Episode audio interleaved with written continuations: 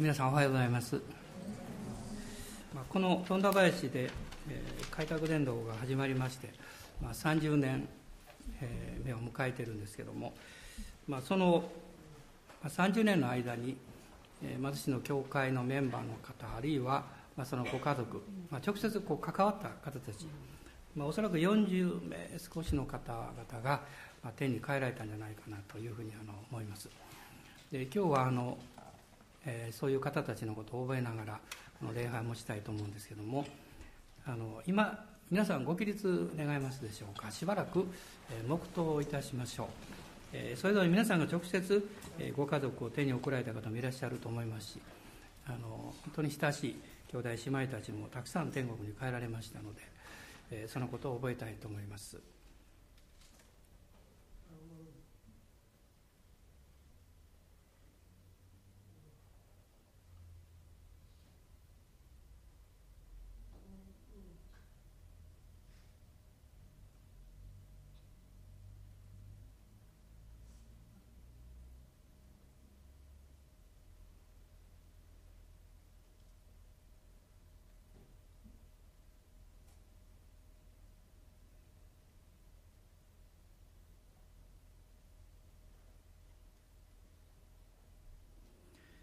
愛する主イエス様私の愛する家族や主にある兄弟姉妹たちがもうこの教会からもたくさん天に帰られました。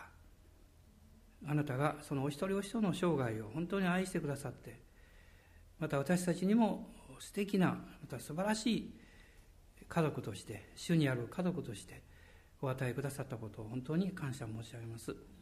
今日天国に行った家族を覚えながらもう一度あなたの皆をあがめます。また私たちもやがてそこに行きますけれどもどうぞこれからの日々の人生においてどうぞ天国を覚えながら生活できるように助けてください。イエス様のお名前によってお祈りします。アーメン。どうぞお座りください、まあ、人間がこの直視するのが難しいものが2つあるとよく言われるんですね。一つは太陽。もう一つは死という問題なんです。あのいろんな統計がありますけども、まあ、統計っていうのはあまり当てにならない部分もありますけど、えー、人は死ぬというこの確率は100%なんですね。でもよっぽどのことでない限り人は、えー、死についてあまり考えたくないし話したくもないしそういう話題をしてほしくないというふうにあの願っています、まあ、ある方がおっしゃった言葉は今でも覚えてるんですけどもあの70歳までは人間が死に向かっていって70を超えると死が人間に向かってくる。で私まだ70の手前なので その気持ちはまだよくわからないところはあるんですけどそうなんでしょうか。まあでも一つ言えることは私自身もそうですけれどもあの前よりも、えー、死というものをこう意識しながら生きてるような気がします、えー、でもまだ今のところはですね、まあ、自分の人生に与えられてる一つの使命をこの地上で終えるゴールのような意識でそれを考えてるんじゃないかなというふうに考えています、え、もう少し近づいてきますと、え少し変わってくるのかも分かりません。で、まあ、小さい時の頃今朝もこう振り返っていたんですけれども私自身が死というものを意識し始めたことに、まあ、3つぐらい大体大きなことがあるんですね。で1つは小学校の時にあの愛犬がおりましてねあの雑種なんですけど太郎って名前を付けたんですよ。あのよくある名前なんですけど あの家の前に田んぼがあってその横にこう犬小屋を作ってね、えー、そこに太郎を飼ってました。ででも、まあ、太郎が亡くなったわけです。ものすごく悲しかったですね、それが動物なんですけどやはりこう愛情を注いでましたから死というものを、え、何とも言えない気持ちで受け取ったような気がします。で2つ目は私が中学生に入って間もない頃に、え、近所の、まあ、弟のように思っていた、え、友達が事故で亡くなったんです。で私は一人っ子でしたから兄弟がいませんので、まあ、彼は本当弟のように思ってたんですけどその前の夜にですねあのお兄ちゃんの運転するトラックの荷台に乗ってましてね今そんな乗れないんですけどで夜ですねあの、まあ、黒金という三輪のトラックがあったんですよ。あのこれ分かってる人は年齢が分かるんですけど。でこう何か曲がったんですね夜コーナーで。その時に彼が立っていて振り落とされてしまったんです。で、まあ、頭を打ちましてもう即死のような状態だったらしいですけど、まあ、明け方の4時頃ですね、えー、彼のお姉ちゃんがもう泣き叫びながら私の家にやってきてこの音を叩いてですねあの弟が亡くなったと叫んでいたの今でもよく覚えています。で私は翌朝あの会いに行きましたけどもう綺麗な顔をしてねわからないんですね外側から見ると。眠ってるのかなと思うんですけど。その時にどうしてね死というこの矛盾するものが人間の人生の中にあるのかなと思いました。どんなに大切な人でも重要な人でも愛していてもですね死がやってくるとその瞬間に取り去ってしまうわけですね。なぜなんだろうと思ったこと今でも記憶に残っています、まあ、3つ目は、まあ、中学の2年生ぐらいだったと思いますが私の母方の祖母が亡くなりましてあの祖母のお家はあの、まあ、ある日本の宗教だったんですけど、まあ、その、まあ、宗教の方法で、まあ、葬儀をして、えー、そしてあとですねその当時まだ土葬だったんですね。あの棺が、まあ、そのまま土葬で埋めるもんですからあのお風呂のような丸いこういう棺桶だったんですよ。で丸い棺桶にこう縄で縛ってですねでこう丸太を通して担いでいくんですね山の方にね。で、えー、私もついていきましたら途中からもうお前もね中学生だからあの、えー、少し担いであげなさいっていうことでね。私も担いでいったんです。でそしてもう墓行きましたら大きな穴が掘ってあってそこにそれを下ろしてこう土をこう上からみんなかけるんですよね、え、その時にふっと思ったんですよ。もしこれね棺の中で生き返ったらどうなるのかなと思ってですね。何かすごいこう恐怖のようなね、えー、そういう感覚を、えー、持ったことを今でも覚えています、えー、死がなぜあるのかわからないし死んだらどうなるのかもわからないしでどうしてこう死というこの人生の妨げがあるんだろうということをですね、まあ、解決ができないんですけれども非常にこう、うん、深く心で考えたんです。まあそういうことがあったから余計かも分かりませんけれどもなぜ人は死ぬんだろうか。でもちろんこの生物学的な理由は言えると思うんですね。でもその生物学的な理由の前にですね根本的な原因っていうのがあるはずだと思いました。なぜかっていうと人間だけが死を考えるわけです。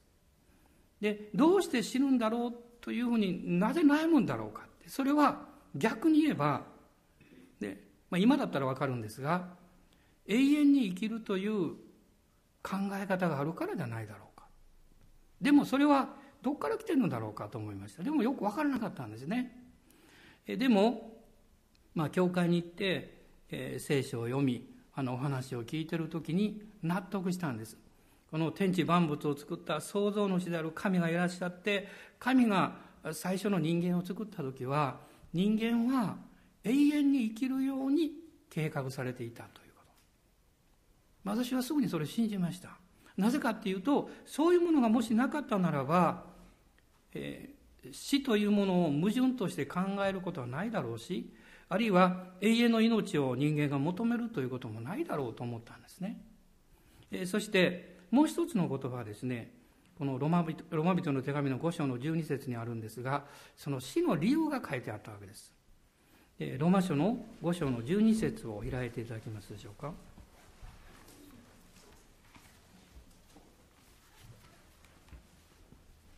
え5章の12節です。そういうわけで、ちょうど一人の人によって罪が世界に入り、罪によって死が入り、こうして死が全人類に広がったのと同様に、それというのも全人類が罪を犯したからです。ここに一人の人によって罪が世界に入った。でこれはアダムのことを指してますが罪がですねまずこの世界に入ってきた。そしてその罪が人間に入ってその結果人が死ぬようになってしまった、えー、この蔓延するものすごい疫病のようにですねそれが全人類に広がっていったんだというふうに聖書に書かれています。これを読みました時にまあもちろんよく分かったわけじゃないんですけれどもなんとなく納得したんですね。人間はもともと死なないように作られていたんだと。そして罪が入り込んで罪の結果死ぬようになった。あなるほどと思いました、まあ、ヤコブ書のところには欲がはらんで罪を生み罪が熟して死を生み出すと書かれています。罪が熟して死を生み出すんだ。なるほどとこう思ったんですね。まあもちろん、それをあなたの人生と結びつけるかどうかっていうのは、それはあなたが決めたらいいことですが、しかし、はっきり言えることはですね、あなたが聖書の御言葉を信じても信じなくても、必ず死がやってくるということ。そしてあなたはその死について、これをどういうふうにあなた、あなたが対処するかということを考えなきゃいけないということです。まあ、聖書は、まあ、そのことについて多くのことを語っているわけです。まあ、詩篇のこの90編をよく読むんですが、この90編の中に、まあ、人間の人生の、まあ、濃縮したような姿が描かれているんですね。えー、旧約聖書の90詩篇の90編です。えー、90編の3節からですが、まず3節を読みますと、あなたは人を塵に帰らせて言われます。人の子らよ、帰れ。人を塵に帰らせてと書かれています。確かに、この聖書を見ると、神様が土の塵で人を形作って、神の息をですね、霊をその中に吹き入れられた。すると人は生きた魂となった。ね、生きたものとなった。こういうふうに書かれています。ですから人間は死ぬともうもともと作られた塵に肉体が変えていきますでも私の魂私の霊は土に変えるわけじゃないですね。神のもとに行ってそこからが次のことが始まるわけです。でこの90編の、えー、少し後ろの方ですが9節を読んでいただけますか。誠に私たちのすべての日はあなたの激しい怒りの中に沈み沈みゆき私たちは自分の弱いを一息のように終わらせます。そしてもう一つ読みましょう。私たちの弱いは70年健やかであっても80年。しかもその誇りとするところは労苦と災いです。それは早く過ぎ去り私たちも飛び去るのです。皆さんいかがでしょうか？人生って早いなと感じてる方どのぐらいいらっしゃいますか？あっという間に。大体手を挙げた方はねある10歳以上の方だと思います、はい。まあ、20代30代ではまだそこまで考えないですよね。もうちょっと言うこと早いねってね。1年が1ヶ月みたいな時には1週間のように感じることがありますね。私は時々来年のことを考えてるんですけど今年はどうなるのって自分で思うんです。ね ひょっとしたらね今年召されるかもわからないしね。でもまあそれでもいいわけですよ。私たちは椅子召されても大丈夫なんです。迷惑はかけますけど、えー、残ってる方にね。でも本人は大丈夫なんですね。でも人間はまあ、本当に、まあ、速やかに飛び去っていくような存在だなというふうにあの思います。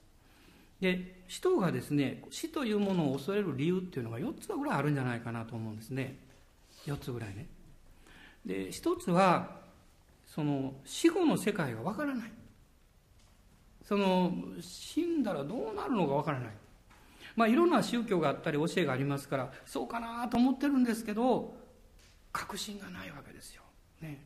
まあ、昔こういう話を聞きました。人のおばあちゃんがある自分の信仰宗教に入っていてその偉い人が来たからね心配で聞きに行ったそうですよ、ね、本当にね死んだら極楽行けるんでしょうかって。その偉い方が言ったそうです。わからん。まあ正直な人ですね。わからん。だから一生懸命信心しなさいと。で失望して帰ったんだそうですね。だからこうだろうという推定はあるんですけどもはっきりわからないでも聖書ははっきり語っています。なぜならば死を通してよみがえられた方がおられるから、ね、それがイースターの出来事イエス様ですね。イエス様を信じる人は罪許されて永遠の命を持つ。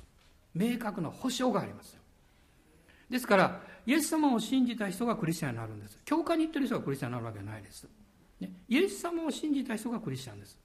ですからこのクリスチャンは天国という経験をしてますからその死というものが、えー、通過点であるということを知ってるわけですね。その死という扉をまあ一回しか開けませんけど通常はね。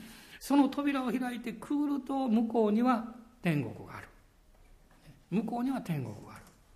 だから死後の世界について恐れる必要がないわけです、ね、皆さん大人の方に「よかったね」とおっしゃってください、ね、もうこれはね宝くじ当たるよりもっとすごいことですからね。よかったですよ本当に。だからあなたがイエス様を信じて罪許されて永遠の命を持つと死がどうこうという表現あんまり使わないですよね。私も最近そのことに気がついたんです。あのそうじゃなくって天国に行けるねっていう言葉をよく使う。んであの死ぬのは死ぬんですよ。でも死というのはこう通過点ですからその先が分からないと死という言葉しか使えないわけですよ。でも私たち分かってるからあ天国に行くんだねってあの人は天国に行ったねってこう言えるわけですよね。まあこれはあのすごくねあの力強いことだと思います、まあ、これが一つ目の理由ですね。二つ目の理由というのは死後の裁きというものがあるということを全ての人は直感的に信じてるんです。なぜかっていうとですねちょっと難しい話しますけど私は魂がありますね。まあ、魂の中に知性感情意志という、ね、知情意という働きがあります。これは外の世界につながっていて生活領域に非常に関係がある働きなんです。しかし人間はその魂の、まあ、中というかもっと深いところに霊というものを持ってます。人間だけです霊を持ってるのは。でその霊の働きの中に実はこの良心があるんですね。心の良心。そして直感力っていうのがあるんです。もう一つは霊的な存在者と交われる能力です。だからこれが神様であっても悪霊であっても人間は交わろうとすればできるんです。そういう能力を持ってる人間は。だから占いとか霊媒とかですね。そういうものををするし人間はそれを信じるんです。そういう能力を持ってるからなんですね。でこの重要なのはこういうことなんです。良心というのは目に見える領域だけじゃなくって目に見えない領域においても清い神様を知っていてその清い神様の、えー、神様の基準で物事を判断するんです。良心は判断能力なんです。これが善であるか悪であるか。これが良いことなのか悪いことなのかということをあなたが考えて判断する前に良心がもう判断するんです、ね、でその良心が判断してそれがあなたの霊的状態になるんです。例えば、えー、私はもう何か悪いことばっかりをしてですね自分の両親にいつも責められてると私は頭で考える前にもう霊的な領域の中で私は罪深い人間なんだということを無意識のうちに意識してるんです。そしてですねそのあなたの霊的な状態の判断した声。その声が直感力というこのツールを通ってあなたの魂に響いてくるんです。直感力というのはあなたの霊的状態この霊の領域の状態の声なんです。そしてその霊の状態を判断するのはあなたの良心なんです、ね、ですからイエス様を信じてイエス様の十字架によって罪許されると私の良心は平安を持つでしょ。そしてあよかったよかったってなるわけです。そうするとあなたの直感というこの直感力を通してあなたは自分の魂にああ私は平安だと言う言うわけです。そういう声を出すんです。ところが在籍感があって許されていないとあなたの両親はもう忠実な判断するんですよ。あなたは罪人であなたは悪い人間だってね。あなたの状態は良くない。だからあなたの直感力はねあなたが頭で考えない時ほど自分が悪い人間であるということをよく意識するんです。妙な言い方しましたね。あなたが頭で考えると、いや、私あの人よりマシだとか、こんな悪いことしていないとか、理性によってコントロールしようとします。とところがそういうことをやめた瞬間にあるいはそういうことを考えない瞬間にあなたの直感力があなたの真実の声を語るんです。いやお前は罪人だいやまあ罪人だと言わないかもしれませんがもう何か言いようのない何というか在籍感を感じるんです。実はそれはあなたのこの霊の状況をあなたの直感力があなたの魂に訴えてるわけです。つまりそれが無意識のうちに死んだ後そのことに対して生産しなきゃいけない。つまりそれが裁きですよ。裁きなら生産することですから。それが清い神様の前においてなされるんだということを人は知ってます。だから一つのこのあの印はですねあの死というものが近づいてきた時に多くの人はいろんなことを懺悔し始めます、ね、和解をしようとします。できるだけそうしようとします。それはそういうふうな、えー、自分を責めるこの苦しみや痛みから逃れたいと思ってるから。しかし一つ言えることはですねあなたがいくらそれをしたとしてもしきれないということですよ。あのユダヤのブラックジョークの中にね面白い話があるんですね。一人の人が若い人がね急にね体調を崩してねもう死,、まあ、死の状態になっちゃった。もう彼はだんだん自分が死ぬということが分かったんですね。でそして友達がいろいろ来ましてねで友達の方もあ君とねいろいろこう喧嘩もしたけどあごめんなとかねいろいろこう分かり始めたわけですよ。で一人の友人が来まして彼がこう言ったそうです。その心かけてる人にね。僕は許してくれるか？って言ったそうです。で彼は「いや許す。もう許す許す」って何でも許すって。本当に許してくれるかって許すって彼が言ったそうです。君に毒を持ったのは僕なんやけど言って。あのねこれはブラックジョークなんですけど私たちは実はその物事がですね何、えー、て言ったんですか物事が解決するとか良くなるということ以上に自分の魂に対する負担感を減らしたいと思ってるんです。その究極はあなたの良心に平和を持ちたいといつもあなたの良心を求めてるということ。あなたの霊はね求めてるということです。だからあのもちろんお金とか食べ物とか住むところとか必要ですけどね。でももしそれが十分に備えられていなくってもあなたの良心に平和があればあなたは幸せなはずですよ、ね、悩むって言っても生活の部分で悩むだけであって人生に悩むことじゃないんです、ね、ですからその心の良心に許しと平和がないとあなたは死を恐れます。まあ開かなくていいですがヘブル人の手紙の9章10章を見ていくとイエス様が十字架にかかって永遠の贖いを完成してくださった。神の前にただ一度もうご自分を捧げてくださって永遠の許しを完成してくださった、ね、こう書かれています。ですからイエス・キリストを信じる人はイエス様の血潮が神の清い御子の流された血潮であってあなたや私の罪を十分に許すことができると、ね、できるということを知ってます。いやあなたの頭は理解できなくてもあなたの良心は実は霊的な存在なんです。霊的な存在であるあなたの良心をあなたの理性が理解しなくっても、ね、この直感力を通して神様との関係を理解するんです。神の御子の血潮の許しの素晴らしさはあなたが理解しなくってもそれを信じた時に力があるということです。それを信じますか？あなたが理解しただけ力があるんじゃないですよあなたが理解し得なくってもあなたがイエス様の血潮の力を信じてその血潮を信じたならばその血の許しの効力とそして悪しき力に対する権威は文字通り働くということです。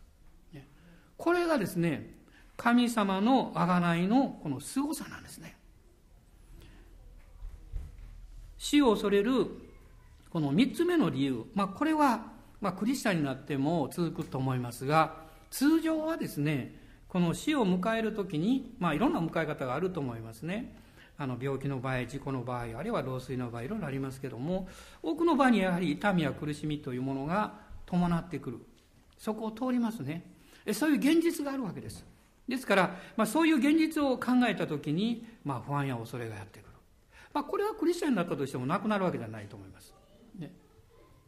でも、軽減されますね。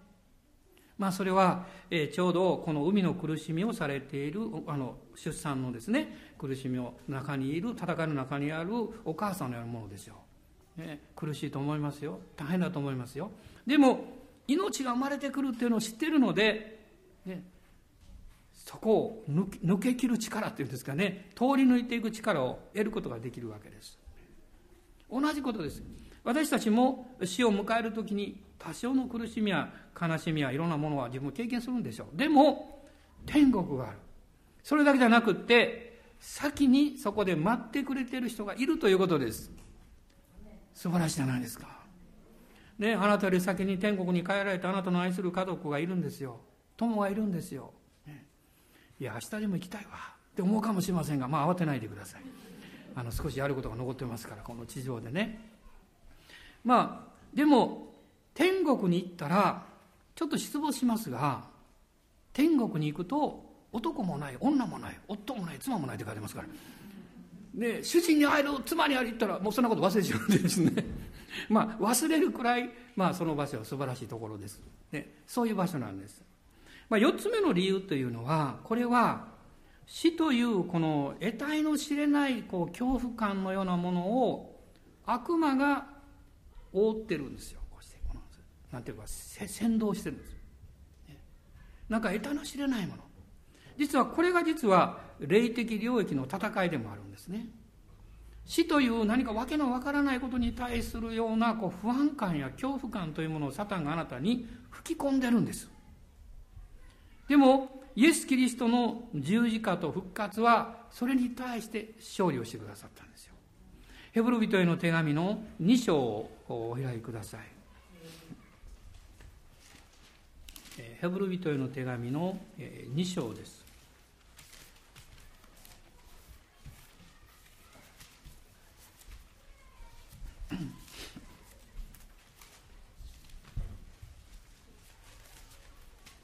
2章の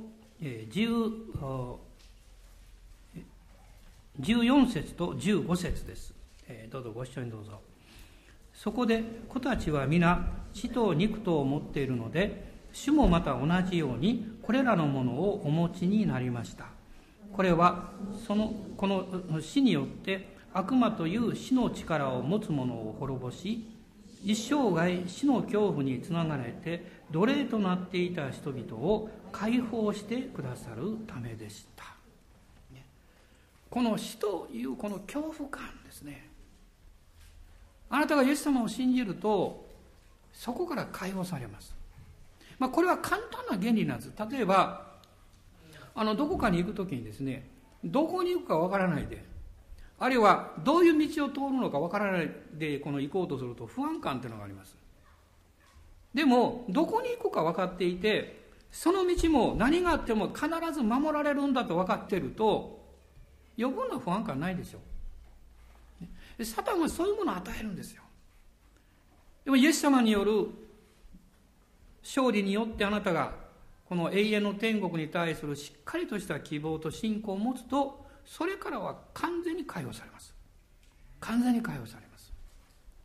あの私も何度かあるんですが夜中にこう目を覚ましてですね何とも言えないこう遅いのようなものを感じたことがあります。で起き出してね廊下歩きながらね「主よ!」ってね大きな声出せませんから。威厳で祈ったりね。それから「イエス様の皆を賛美します」ってね落ち着くんですけどね。それはまあ霊的な攻撃ですね。不安感を与えるわけです。この4つのことです。ね。その死の死後のことがわからない。あるいは死後に裁きを受けるということを無意識に意識してるんですね。その死という現実に直面する時の痛みや苦しみということを見ているという。で死に対する得体の知れない不安があるね。大体このぐらいあると思うんですよ。でもあなたがイエス様を信じて神のことをされて永遠の命を持つとこの4つのうちの3つは完全に解放の勝利しますよ。完全に解放されます、ね、この3番目に言ったちょっとそういう不安みたいなものはこれなくならないでしょう。でも神様が勇気を与えてくださいます。力を与えてくださいます。イエス様があなた方はこの世にあって多くの観難がある。しかし勇気を出しなさい。私はすでに世に勝っているとおっしゃったんですけどその観覧の最後というのは多分肉体からこう私たちの霊魂が抜けていくですね。この死というところを通って天国に入っていく時のうめきじゃないかなと思います。でもその御言葉の意味していることの意味はこういうことです。あなたがたとえどのような困難や苦しみに直面したとしてもその困難からあなたに害を与える毒は抜き去ったという意味なんです。ね、毒のない、えー、毒蛇に噛まれたようなものです。噛まれるかもしれません。多少痛みがあるかもしれません。でも、毒はありません。もうすでにそれはイエス様が十字架で背負ってくださったから。まあ以前申し上げたことがあると思うんですけども、あの私の敬愛しますガゲ先生が召されなさってお家に帰ってこられて私もすぐに寄せていただいたんですけど、先生のお顔を見た時にですねそのイメージがねいい表現かどうか知りませんがあの五月人形のねあの凛々しい男の子のような感じだったんですよ。本当に。ね。でその時にね何かものすごくね、うん、私が感じたことはねこの勇敢にその死を突破していかれたなっていう印象を受けたんです。これ正直な印象です。その他は今でももう思い浮かべることできるんです。で、まあ、こういうことはできないんでしょうけどもまあもし聞けるとすればねもう一度何か聞くチャンスがあるとすればね先生その時はどういう心構えがいいんでしょうかって聞きたいなと思うんですね。どういう心構えがいいでしょうかって。多分想像することをおっしゃると思います。ただそのままイエス様を信頼しなさいってそうだと思いますでもでも聞きたいですね。あなたがその死に勝利する力と特権をイエス様によっていただいていたとしても、それをあなたが毎日用いていないと、いざという時に、ね、忘れてしまうかもわかりません。私たちが、えー、主に、えー、死に対して勝利していく、えー、この理由というか、まあ、3つぐらいあります。まあ、1つはさっき言いましたけど、イエス様の永遠の贖いがあるということです。もうこれはこの何にも増して素晴らしいことです。二つ目はですねイエス様が現に墓からよみがえられたということ。死に対して勝利をなさったということ、えー、第一コリントの15章を開いてください。15章の51節から58節のところを、まあ、今日は最初にお読みしようと思って忘れてしまったんですが、えー、そこを読みたいと思います、15章の51節から最後までです。一緒にどうぞ、はい、聞きなさい。私はあなた方に奥義を告げましょう。私たちは皆が眠ってしまうのではなく皆変えられるのです。終わりのラッパとともにたちまち一瞬のうちにです。ラッパが鳴ると死者は朽ちないものによみがえり私たちは変えられるのです。朽ちる者は必ず朽ちないものを着なければならず死ぬ者は必ず不死を着なければならないからです。しかし朽ちる者が朽ちない者を着死ぬ者が不死を着る時死は勝利に飲まれたと記されている御言葉が実現します。死よお前の勝利はどこにあるのか。死よお前の棘はどこにあるのか。死の棘は罪である。罪の力は立法です。しかし神に感謝すべきです。神は私たちの主イエス・キリストによって私たちに勝利を与えてくださいました。ですから私の愛する兄弟たちを固く立って動かされることなくいつも主の技に励みなさい。あなた方は自分たちの労苦が主にあって無駄でないことを知っているのですから。アーメン。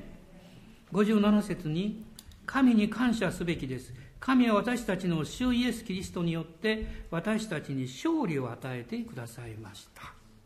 アーメンそしてこの54節には死は勝利に飲まれたと書かれています。死がなくなったとは言ってません。死が勝利に飲み込まれてしまった。ここに対象ですね。大きく勝利する。それが描かれています。イエス様の復活そしてもう一つの素晴らしい約束は再臨です。イエス様がもうすぐお帰りになります。王の王として帰ってこられます。その時にまず主を信じて召された人が最初によみがえります。そしてその時生きていて主を信じている人がそのまま天に引き上げられます。そして栄光の体を受けるわけです。まあその先に召された人とその時生きている人の、まあ、栄光に変えられる差はもう一瞬でしょうから大して気にせんでいいと思いますが、ね、もうその瞬間に私たちはですね思うでしょうね。ああイエス様を信じていてよかった。ってそしてこう思うかも分かりません。私がこの地上の人生において楽なことばかりでなかったことがよかった。ただ皆さんがあの旅行とかですね行かれたり、まあ、あるいはいろんなプロジェクトを組んでやったり、えー、あるいはスポーツのねその練習をしたりしてもう大変なところを通って勝利をした時。それはスムーズにいった時よりも喜び感動が大きいと思います。自分の人生を振り返った時に何も問題がなかったら記憶あまりないと思いますね。いや何も覚えてないんだけどね。でもどんなことでも辛いことがあるとつまらんことでも覚えています。たこ焼き好きな人います？ちょっと手挙げてください。たこ焼き。大阪人ですね。私もたこ焼きが好きでですね。でも一時たこ焼き恐怖症になったことがあったんですね。あの小さい頃ねあのたこ焼きさんがあったんですよ。家からそうですね500メートルぐらい離れたところですけどねお店があってね。ある時にお小遣いもらってそのたこ焼きを買ってね食べながら友達の家に行く途中にねたこ焼きとか食べるでしょ？暑かったんですよ。熱っと思った。一瞬決断をするんです。吐き出して捨てるか飲み込むか。そりゃ飲み込みますよねもったいないから。そしたら大変なことになったんです。ここで止まってしまったんです。苦しかったですね。飲み物なかったから死ぬかと思ったんですよ。本当に。その時後悔しましたよ。吐き出したらよかった。なんで飲み込んだよって。もうこれねどうしようもないですよ。本当に苦しかったですよ。こここね喉ね。それからしばらくね食べられなかったです。何か飲み物を持たないと。飲み物を持たないとね。でもそういうことを振り返るとねあんなつまらんたこ焼きのことで、あ、たこ焼きさんおらってごめんなさいね。あの悪口言ってるわけなんですよ。そのそのたこ焼きのことでもね私にとって生涯の思い出なんですよ。ね。まあ何もなかったらそんなこと言わないでしょうね多分ね。だから私はこう思うんです。栄光に変えられるその一瞬。皆さん一瞬って長いんですよ。で私も車にぶつかって死にそうになったことあるから分かるんです。その一瞬にバーッていろんなこと思い出すんですよ。その時にあのたこ焼きの経験も良かったって きっと思えるんじゃないかと思います。皆さんが苦労なさったこと苦しかったこと本当につらかったことでも良かったって。そしてもっと良かったことは私はその時まだイエス様を知らなかったけど私はねあなたはね私はその苦しい時にイエス様を知っていた。イエス様を知っていた。イエス様の再臨の保証があります。もう一つ最後に言えることはね神様の愛です。神様の愛はあなたの人生のどのような辛いことよりもどのような不幸なことよりも力強いんですよ。力強いんです。ロマ人の手紙の8章の後半の中に書かれていますね。もうたとえどんなことでもね神様の愛からねあなたを引き離すものは何もないんだと書かれていますよ。何にもないんですよ。神様の愛はあなたを包んであなたを受け入れてくださりあなたを愛しあなたを癒しあなたを傷ついたままで持ち運んでくれるんです。この神様の愛の保証がイエス様の十字架にあります。そしてイエス様の十字架の復活は主が私たちの罪のための永遠の贖いを完成してくださった。救いを完成してくださった。そして死に対して勝利をしてくださったという力強い証なんです。どうぞ大人の方におっしゃってください。主はよみがえられたんです、ね、主はよみがえられたんですまだイエス様をぼんやり信じてる人はっきり信じてください。あのいつまでもぼんやりしてると電柱にぶつかりますよ。なんかはっきりしてもらってもうねあのあなたの方がはっきり信じたらいいんです。あなたの方が。イエス様を受け入れる決心してそしてこのイエス様から離れないでください。イエス様はあなたから離れませんよ。でもあなたがイエス様から離れるかもわからない。まあ離れたらまた帰ってくればいいんですけど。でも、まあ、いつか帰りゃいいだろうって安心して離れてると帰る場所分かんなくなりますよ。だから そういうこと安心しないでしっかりイエス様にくっついて一緒に歩いていきましょう。主は勝利者です。ハレルヤ感謝します。どうぞお立ち上がりください。アーメン。今イエス様に感謝を捧げましょう。また家族をすでに手に送られた方はですね、えまあ、いろんな思い出があると思うんですけど、まあ、嫌なこと思い出さないでくださいね。嬉しかったこと良かったこと感謝すべきことを思い出しましょう。そして神様はこんなに素敵な家族友をまた兄弟姉妹を私に与えてくださって感謝します。感謝します。そのことを主に感謝を捧げましょう。ハレルヤ感謝します。私も母が天国に行ってもう半年にちょうどなりました。今少し心の整理がついてきてかかってるんですけど。でも振り返ってみるともう何か、えー、まあ、心の中で涙が湧き上がってきます。あんまり外が表現しないんですけどね。でもイエス様を信じてくれてよかったなと思います。安心して変な言い方ですけど安心して私も天に母を送ることできました。そして母もきっと喜んでくれてるでしょう。いろんなことあったけど一番の親孝行は私にイエス様を紹介してくれたことだって。私みんなそうなれるんですね。みんなそうなれるんです。この記念礼拝の時にもう一度イエス様の素晴らしさをお伝えしましょう。私たちは誰一人として人をクリスチャンにしたりすることできませんしそういうことをする必要はないです。でもあなたが意識しても意識しなくてもあなたの人生の最大の問題である死に対する解決があるんですよということを話すことできます。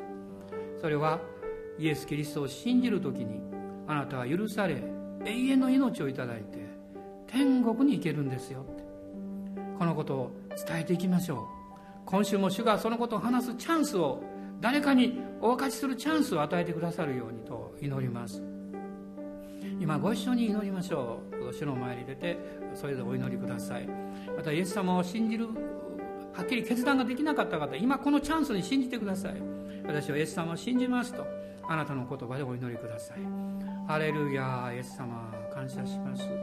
あなたを褒めたたえます。本当にこの世にはいろんな戦いがあり悩みがあり課題がありますが最高のことは救い主であるあなたと出会うことです。王の王であるあなたを信じることです。イエス様感謝します。そしてどうぞ勇気と力を与えてください。この毎日の生活の中にもう一度上からの勇気と力を与えてください。天国に行くまであなたに与えられた使命を全うできるように力を与えてください。思いっきり私の友や家族を愛せるようにしてください。誰かを助けることができるようにしてください。お主よよろしくお願いします。この朝も上からの精霊の油注ぎを信じます。ハレルヤハレルヤ。今週も私たちは誰かを励ましましょう。誰かに親切にしましょう。神様の愛を、ね、この聖書やいろんな言葉を使わないで表しましょう。私はあなたの友達ですよということを表していきましょう。神様の愛があなたを通して必ず働いてくださいます。ハレルヤ。感謝します。イエス様の皆によってお一人お一人を祝福いたします。祝福いたします。アーメン。アーメン。アーメン。ハレルヤ。